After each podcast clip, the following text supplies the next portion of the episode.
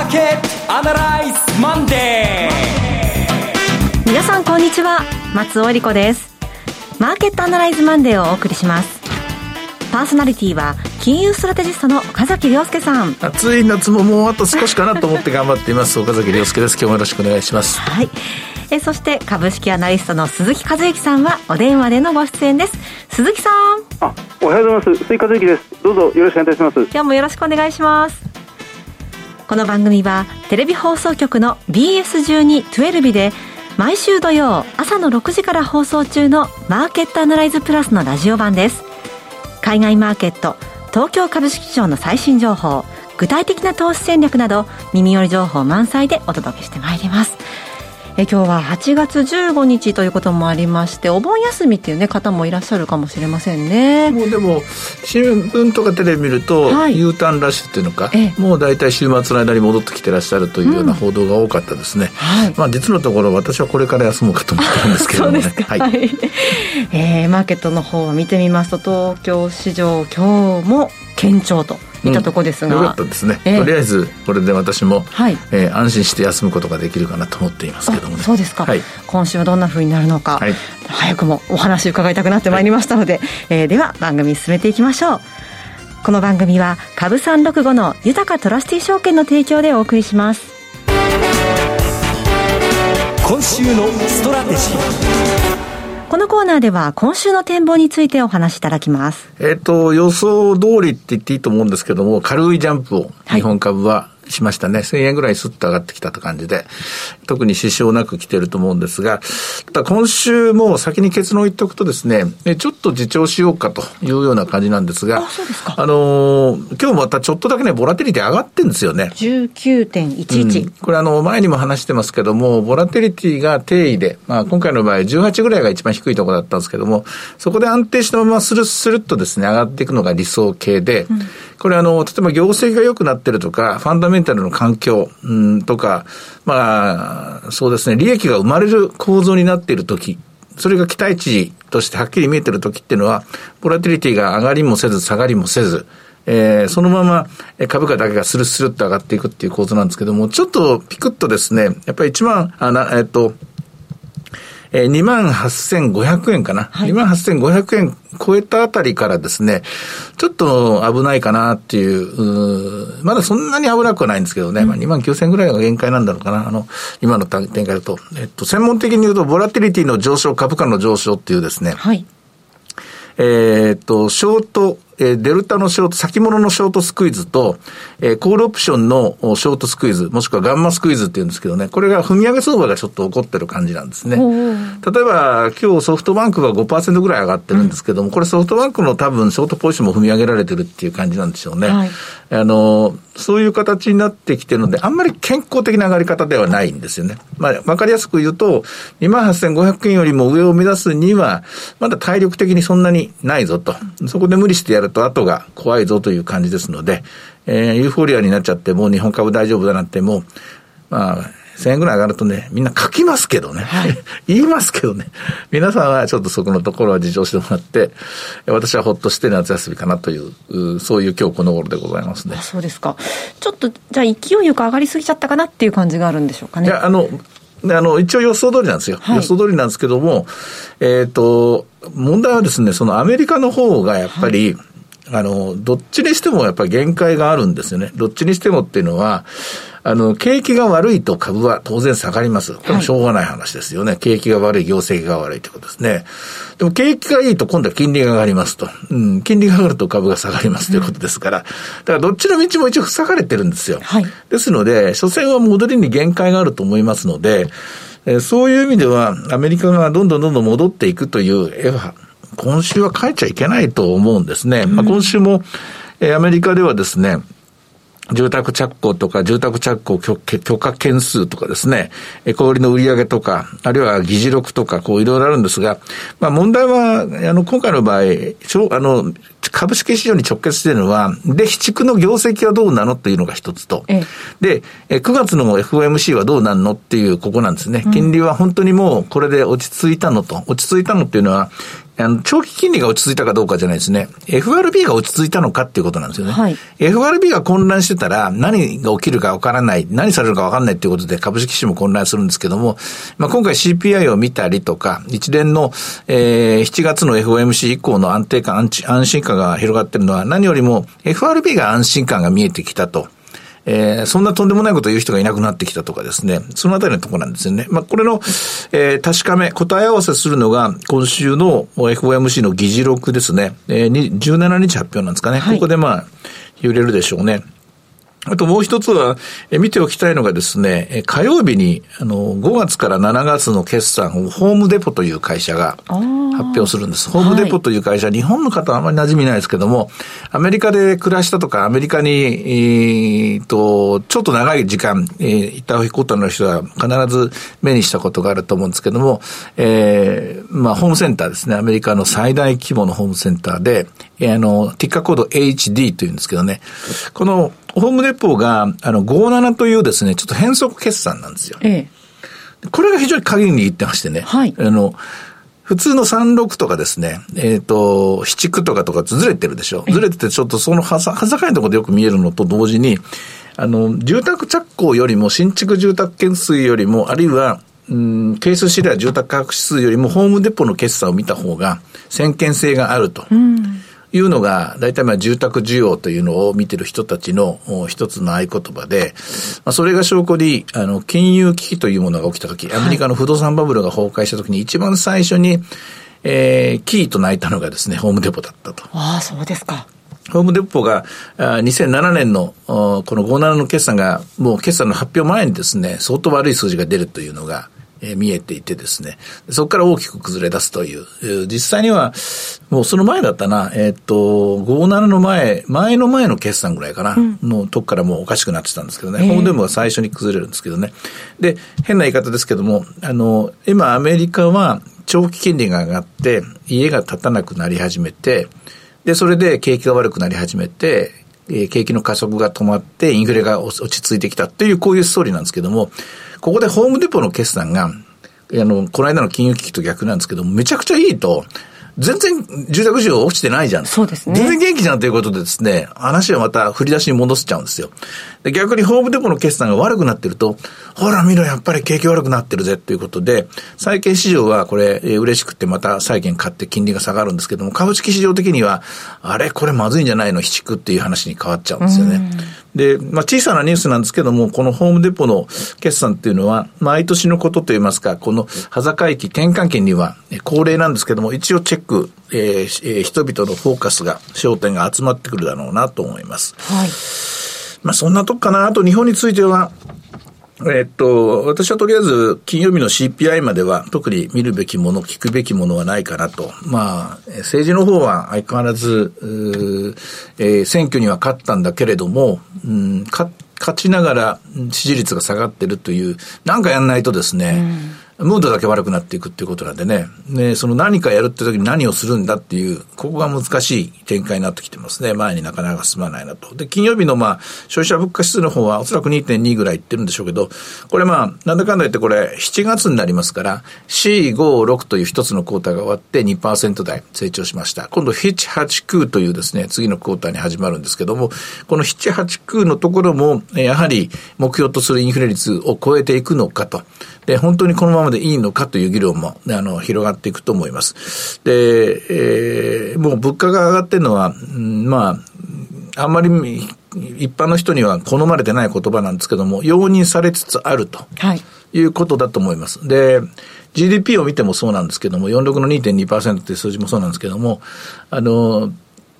物価が上がって消費が落ちるっていうのは最初だけなんですよね。うんこれは物価が下がったから、安くなったから買えるって言っても、それ最初だけだったっていうのは皆さん覚えてると思うんですけれども、はい、あの、その後は自分の所得と相談しながら物価が上がっていく、でも所得も上がっていくっていうなら、これも容認していくわけですよ。物価が上がっていく、所得が落ちていくとなると、これは道は二つで、えー、切り詰めていくという選択をするか、もしくは貯金を取り崩すという道なんですよ。うん、で、この、えー、デフレの時はね、えー、物価が下がっていくんですが、それ以上に賃金が下がっていって、で、最終的には、これ節約政策、政策、生活をするという選択を日本人は選んだんですけども、はい、インフレ時代になって、物価が上がっていく、所得が、えー、必死で追いかけていく、で、その時に、えー、実質で足りない分はどうすると、せえー、切り詰めるのか、デフレの時のように切り詰めるのか、それとも、えー、貯蓄を潰していくのかっていうのは、これはおそらく、高所得層と低所得層と分かれると思うんですよ。高所得層は貯蓄を切り潰していく、ね、はい、切り詰めていくと思うんですね。で低所得層の方は、これはもう、えー、しょうがないんで、どうするかっていうと、転職とかですね、そっちの方に動いてくると思うんです多分これがインフレの構造じゃないかなと思うんです。まあ、あの、実はそういうことを土日の間ずっと白い本をしながら、まだ、まだうじうじうじ本にするかな、どうしようかなと、まあ、とりあえずラジオでできたとこまで話しておこうと思ってですね、今話してるところなんです。はい、あの、簡単に言うと、高所得層と、あの、二極、二分化させて、うん、右脳と左脳みたいな話から繋がってるんですけど、二つに分けたときに、アメリカもそうですけども、高所得は明らかに貯蓄を潰していく、減らしていく。はい、日本でも高所得は貯蓄を潰していく。こういう構造が起きるんだろうなと。で、その結果何があるかっていうと、アメリカにしても日本にしても、物価が上がったからといって、景気の腰は折れないっていうのが結論です。なるほど。はい。となりますと、今回のお話まとめまして、今週の攻め方としましては。攻め方としては、すみません、はい、2万9000円はまだ早いということで、ちょっと待ってくださいと。はい、えー、それは、まあ、あの、軽く利益の確定売りしてるか、してもらってもいいかもしれませんし、今週に関して言うと、もう一回2万8000円、2万8500円の下ですかね。その辺のところを待って、買いのエントリーはそこだと思います。で、売りのエントリーはやっぱり2万9000円に近づくところは一旦、まあ、1枚でも2枚でも利益の確定が望まれると。えー、できるだけ今回のこの相場、あるいはここから始まる長い相場だと思うんですけど、ずっと調子に乗らずに行きましょうと、ユーフォリアは感じないで行きましょうっていうのが私のアドバイスです。はい。えー、そして鈴木さん、先ほど決算ではホームデポのお話ありましたが、日本の方は決算いかがでしょうかそうですね、あの大体もうほとんど出揃ったということです、今日明日ぐらいがまだ少し残りがありますが、はい、あの大体、まあ、9割方出てきたという感じですが、やっぱりあの業績相場という言葉がそのまま当てはまってあの完全に業績が二極化してるんですね、うん、あの金融相場っていうのはもう全部悪かったものが少しずつ良くなる、まあ、全面高の相場です。が、まあ、業績相場は良いところと悪いところが、まあ、2つに分かれるっていう、まあ、完全にあの二極化ということになってその良いところはすごく良い、うん、悪いところが、まあ、今の中でもやっぱりあの悶々としているというのがはっきり出てきているなという感じがしますね。で決算の良いところが押しなべて、この非常に積極的に設備投資を行っているなというのも、まあ、今回のその決算というか、はい、のまあまあ、経営経営陣の方針ですよね。経営計画も含めて経営陣の方針がよしこれでいいんだということを確信持てたっていうのがえーまあ、この半年前、3か月前、そして、まあ、今回の決算発表だったような感じがしますね。うん。やはりこう良かった企業はどんどん先を見据えて設備投資をしていって、悪いところずっとこうステイという状況になってるんでしょうか？あの、えー、結局みんな2030年とか2025年というものをはっきりもう目指してるんですよね、えー、あの脱炭素というものが大きくもう掲げられて、一方でデジタルっていうトランスフォーメーションが求められていると、うん、どちらにしても業態を変えなくちゃいけないということを、まあ、2つの面から今、突きつけられているわけなんですが、はい、まあ、それがその企業の中ではっきりとその軸が固まっているところっていうのは、バンバン設備投資を行ってきてますね、でまだそれがはっきり見えてないという、まあ、もたもたしているところっていうのは、そのやはり躊躇していると、どっちなんだと、我が社はどっちで行くんだということを、うろたえてしまっているような感じがしますね。あの7747朝日インテックっていうその心臓病のカテーテルを注入するときのガイドワイヤーっていう、まあ、これ世界ナンバーワンの会社ですが、はい、100億円ぐらいの設備投資をずっと続けていたんですけど、まあ、前前の期、6月決算で、前の期は80億円ぐらいに少し落としてしまった。あの少しやっぱり弱かった。で、今期それを160億円まで増やしてくるっていう。前年比倍。で、えーまあ、通年から見ても6割増の設備投資の金額を、まあ、今期予定しているということになりました。うん、こういう会社がまあ、最高位行使の中でやっぱり強くなってきてますね。うんそうですか。さて、では今日の株三六五の動き見てみましょうか。順調ですね。えー、寄り付きこそ694円、高値が820円まであったんですけども、その後現在は789円です。安値は、えー、前、寄り付き直後でつけたんでしょうね、614円。ずっとこの28,500円以上の水準で推移していますね。はい。えー、為替ドル円ですが、133円23銭から24銭、11時半現在という状況です。今週、為替はいかがでしょう？まあ、33円から35円という感じなんでしょうね。レンジが、あの、だんだんだんだん、コンセンサスみたいなもんですけどね、作られ始めています。大きな金利の変動がない限りは、この水準が維持されていくだろうなと思います。為替の人たちにとってやっぱり最大の注目点は、えー、議事録ですよね。この議事録でどういう、ことが議論されたのか、もう少し上振れするのかどうかっていうのが、ドルを買ってる人には最大の関心事だと思います。はい。議事録の公開は8月17日水曜日ということです。えさて、いろいろ展望していただきました。今週末土曜日には朝6時から放送します。マーケットアナライズプラスもぜひご覧ください。また、Facebook でも随時分析レポートします。以上、今週のストラテジーでした。えではここでお知らせです。株365の豊かトラスティ証券より岡崎良介さんがご登壇されるセミナーの情報です。10月に広島で豊かトラスティ証券資産運用セミナーを開催いたします。10月1日土曜日12時半会場午後1時開演です。第1部は小菅務さんによる2022年金プラチナ原油コモディティの短期から中期見通し。そして大橋弘子さんと小菅務さんによる今注目のクリック株365の魅力とはの特別セッション。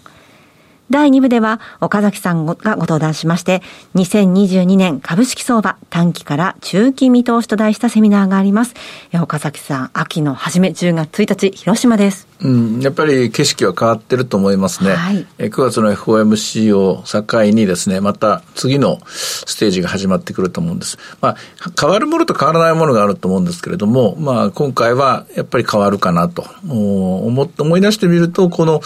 夏は、まあ、6月から9月にかけては、どちらかというと、こう、均衡点といいますかね、うん、安心感、安定を取り戻す平均値への回帰みたいなことがあったと思うんですけども、軸が動くとすると、やっぱ9月の FOMC かなというふうに思いますね。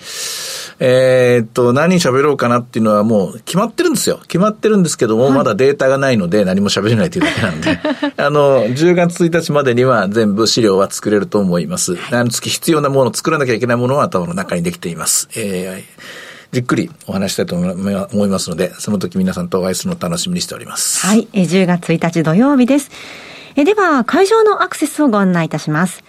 JR 山陽本線広島駅南口徒歩2分、または広島電鉄広島駅徒歩3分の TKP ガーデンシティプレミアム広島駅前です。最寄り駅から徒歩圏内となっています。入場は無料です。セミナーのお申し込みお問い合わせは、豊かトラスティー証券お客様サポートデスク、フリーコール0120-365-281、0120-365-281までお願いします。受付時間は土日祝日を除く午前9時から午後7時までです。貴重な機会ですので、お近くにお住まいの皆さんぜひ振るってご応募ください。なお、ご案内したセミナーでは、ご紹介する商品などの勧誘を行うことがあります。あらかじめご了承ください。以上、株365の豊かトラスティー証券からセミナーの情報でした。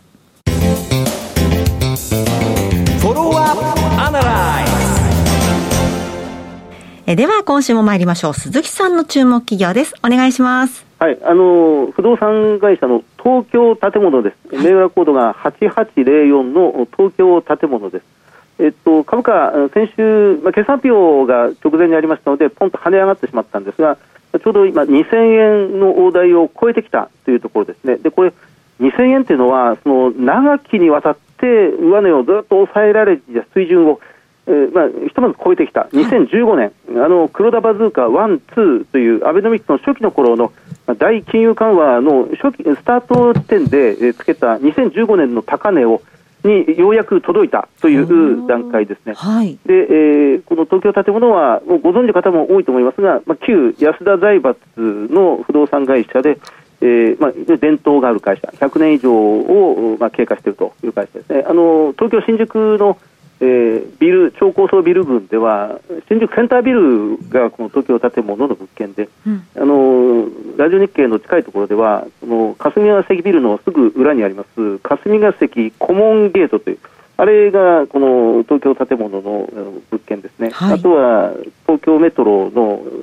銀座線の京橋駅の上にあります東京スクエアガーデンというのこれもあの東京建物の物件であると。あの先週後半に決算発表して、12月決算の第2四半期の決算を発表したんですが、売上が30%増えて、営業利益が60%増えた、482億円に中間期で営業利益が達したと。で通期の業績を今回引き上げてきてるんですが、はい、あのそれまで600億円で見ていたものを615億円に引き上げてきました。でこれで 4%, 4増益ということになるんですが、通期で。しかし、上半期で480億円、もうすでに稼いでますので、通期で引き上げたとはいえ、615億円というのは、まあ、いかにも慎重に慎重に出してきているなということですから、まあ、どっかで上振れする可能性というのがありますね。であのあのまあ、今回のコロナ危機でそのリモートワークが相当広まってしまっていてで不動産業界のオフィスビルがまあ、都心部でもなかなかこのテナントが埋まらない、えー、お客さんがどんどん逃げていってしまう、うん、本社ビルを縮小するという動きがあるんですが、はい、東京建物に関しては、物件の付加価値が非常に高いので、ええ、高機能な物件に特化するというのが、まあ、今回あの、まあ、大手みんなそうですけどね、三井不動産、三菱商、住友不動産、みんなそうなんですが、中でも東京建物は物件の価値を高めていくということにに力を入れてますので、あんまりオフィスビルのこの人気離散というものからは完全に距離を置いている、まあ、ここは非常に安定している、でブリリアというマンションの、まあ、高級ブランドの物件もありますが、これはマンションは今、販売、非常に好調ですので、はい、まあ、好調持続で、まあ、実質的に市場最高利益をまあ更新するという見通しを今12月期で、えー、今、出して。あの将来的にあの今、東京駅の八重洲側でその超巨大な再開発が東京駅の真ん前に今展開されてるんですけど、はい、あれ2025年に今第1期の部分が工事が完成して物件が出てきます。これもまあ、東京建物、まあ、本社があるところですよね、はい、東京本社周辺を今、大規模に開発していて、2025年から2030年に向けて、まあ、相当大掛かりなその都市再開発を強めていくということを明らかにしています。あのー、今これで PBR が、まあ、実質的に最高益更新なんですけど、PBR がちょうど1倍ぐらいなんですね。2000円突破して PBR1 倍。配当利回りが3.0%、ROE が9.3%というところで、まあ、9年連続して増配を続けて、まあ、今期も、まあ、新たに増配を発表しましたので、えーまあ、非常に長く持っていて、そのお得になる銘柄ではないかなというふうに思います。まあ、東京建物。岡崎さんいかがでしょう？いや、これはすごい銘柄を今日は紹介してくれましたね。これはあの、リートなんですよ。はい。で、あの、プライムリアリティってですね、上場してるリートもあれば、東京建物って絞リートの親分なんですよ。ものすごいたくさん絞リートを持ってまして、まあ、絞リートにものすごく強いんですね。で絞リートっていうのは、機関投資家向けのリートでして、これが収益源なんですね。ものすごく手堅いと。で、住友不動産と対極にある不動産会社なんですね。非常に面白い会社です。はい。えー、今日ご紹介いただいたのは、8804の東京建物でした。えー、さて、お盆休み明けまして、今週まだまだね、全国的に厳しい暑さが予報出てますので。うん、でも、高校球児たちは頑張ってますからね。そうですね。はい、皆さん、熱中症など十分気をつけてお過ごしください。はい、マーケットアナライズマンデーはそろそろお別れの時間です。ここまでのお話は、岡崎亮介と、鈴木和之と、そして松尾恵里子でお送りしました。それでは今日はこの辺で失礼いたします。さようなら。この番組は株三六五の豊かトラスティ証券の提供でお送りしました。